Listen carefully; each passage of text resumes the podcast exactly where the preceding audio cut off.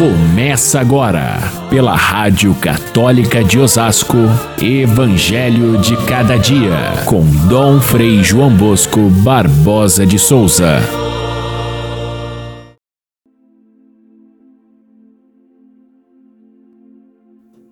Jesus entrou na cidade de Cafarnaum.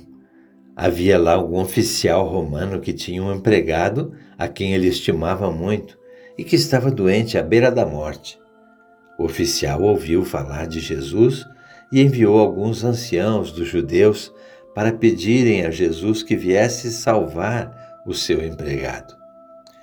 Quando Jesus estava já perto da casa, o oficial mandou alguns amigos dizerem a Jesus: Senhor, não te incomodes, pois eu não sou digno de que entres em minha casa. Mas ordena com a tua palavra, e o meu empregado ficará curado. Caríssimos irmãos e irmãs, ouvintes do nosso Evangelho de cada dia, o relato do Evangelho de hoje é bastante curioso. Trata-se de uma cura que Jesus fez à distância, sem nem mesmo ver o doente.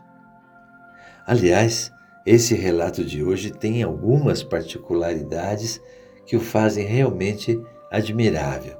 Vamos observar, ler e reler o fato e nós vamos encontrar algumas coisas bem diferentes.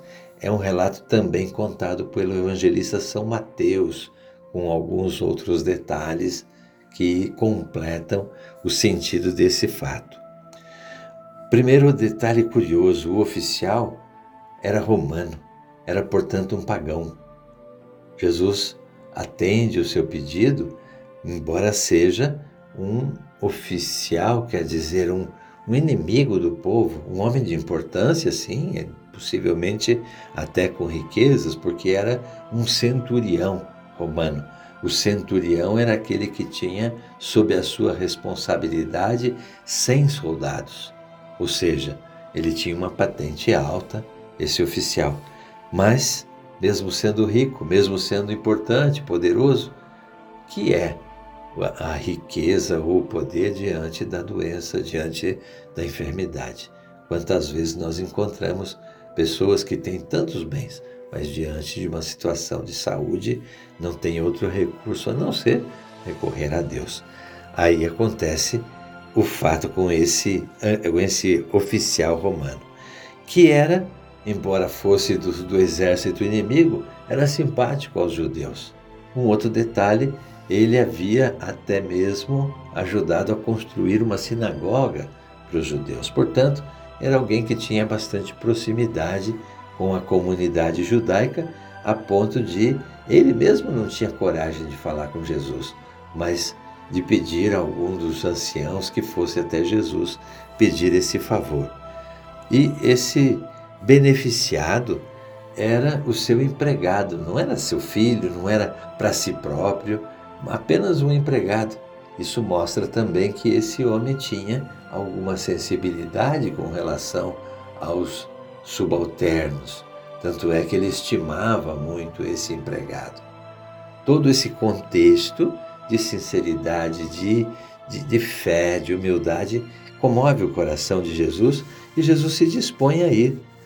Para Deus, não importa a religião, não importa a, a origem da pessoa, não importa se é importante ou se é uma pessoa simples, Deus se comove com aquele que sofre. E ali estava alguém sofrendo à beira da morte. O curioso também é que o agraciado nem, nem sabia que, o que estava acontecendo. Normalmente, o pedido de um milagre é feito pelo, pela própria pessoa necessitada. Aqui, ele nem está sabendo o que acontece são intermediários que levam a, a notícia a Jesus e Jesus vem ao seu encontro. E o mais estranho de tudo é que Jesus ouviu dos, das pessoas que vieram ao seu encontro que ele nem devesse entrar na casa do oficial, porque bastava que ele desse uma ordem para que o empregado se curasse. Ou seja, o oficial sabia que não era costume dos judeus entrar na casa de um pagão.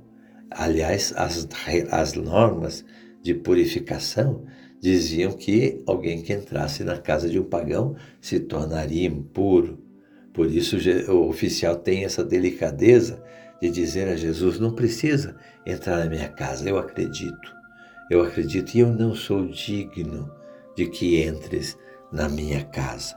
Essa expressão do oficial romano acabou se tornando tão proverbial.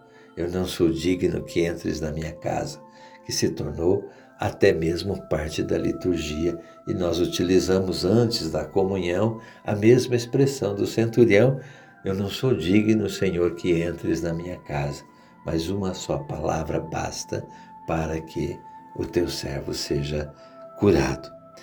Essas lições todas que estão no Evangelho de hoje, podemos destacar algumas que são mais importantes. Bom, o tema principal desse relato é a oração feita com fé. Se nós falamos, tratamos sobre a oração e a oração é o nosso caminho de chegar até Deus, é apenas a, a, a fé o ingrediente necessário para que Deus escute a nossa oração. E Jesus, surpreendentemente, disse que aquele romano, aquele pagão, tinha mais fé do que os próprios israelitas, que muitas vezes não acreditaram na sua palavra, não acreditaram nos seus milagres. A fé é que faz com que a gente tenha acesso a Deus pela oração. Por outro lado, o pedido do oficial não deixa dúvidas de que ele realmente não merece essa, essa distinção. Além da fé confiante, é preciso que a fé seja humilde para que ela tenha acesso a Deus. A oração feita com humildade, ela chega ao coração de Deus. Outra lição importante desse evangelho é a intercessão.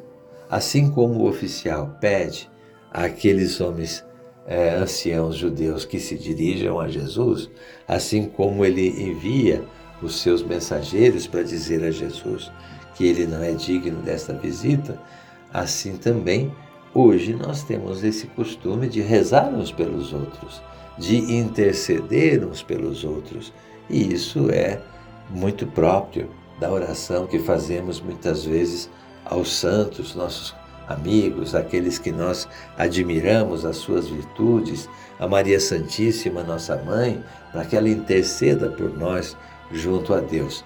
Essa oração de intercessão, longe de ser uma demonstração de falta de fé na, na, no poder de Deus, é uma maneira de crer que Deus age através dessas pessoas que são mensageiros da sua graça e que são intercessores nossos em todas as nossas necessidades.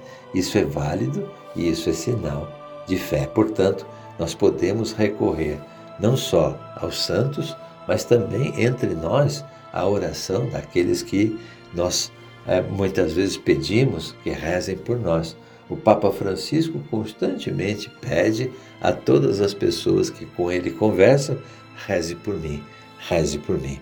Nós podemos não só rezar por aqueles que necessitam, mas também contar com a oração deles para a nossa, o nosso próprio caminho cristão. Então, a intercessão aparece aqui nesse evangelho de uma maneira positiva e válida. E essa humildade, que se tornou tão proverbial é, e que nós usamos na liturgia, nos deve fazer pensar cada vez que nós nos aproximamos da, da Santa Comunhão. E não basta a gente dizer essas palavras: Senhor, eu não sou digno que entreis em minha morada. É preciso que a gente tenha o mesmo coração a mesma disposição, a mesma humildade que teve o oficial romano, a mesma confiança de que Deus, mesmo à distância, Ele pode nos salvar, Ele pode nos curar. Às vezes eu vejo as pessoas que precisam tocar, que precisam pôr a mão no ostensório, que precisam cair para sentir a ação de Deus. Não precisa. Nós não somos nem dignos de tocar no corpo de Cristo. No entanto, Ele vem ao nosso encontro e nós, a nós basta a, a, o olhar da fé, A nós basta aquilo que nos torna próximos de Deus, que é a confiança e não a proximidade física, para que a gente possa realmente contar com a graça de Deus na nossa vida. Não sou digno que entreis em minha morada, mas dizei uma palavra e serei salvo. Fiquem todos com Deus. Até amanhã, se Deus quiser.